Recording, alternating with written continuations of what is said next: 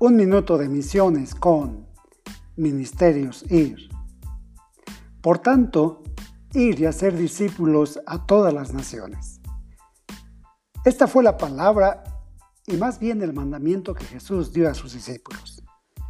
Ya cuando estaba en oración con el Padre les había comunicado que ahora los enviaba a ellos así como Él había sido enviado por el Padre. De manera que misiones significa un acto de obediencia. La situación para cambiar al mundo, la razón de las misiones, siempre estará sujeta al punto en el cual se encuentra el corazón del creyente, la decisión de obedecer e ir hasta donde Dios nos mande. El mundo está necesitando miles de misioneros. Hoy más que nunca es necesario ir. Hoy más que nunca es necesario obedecer.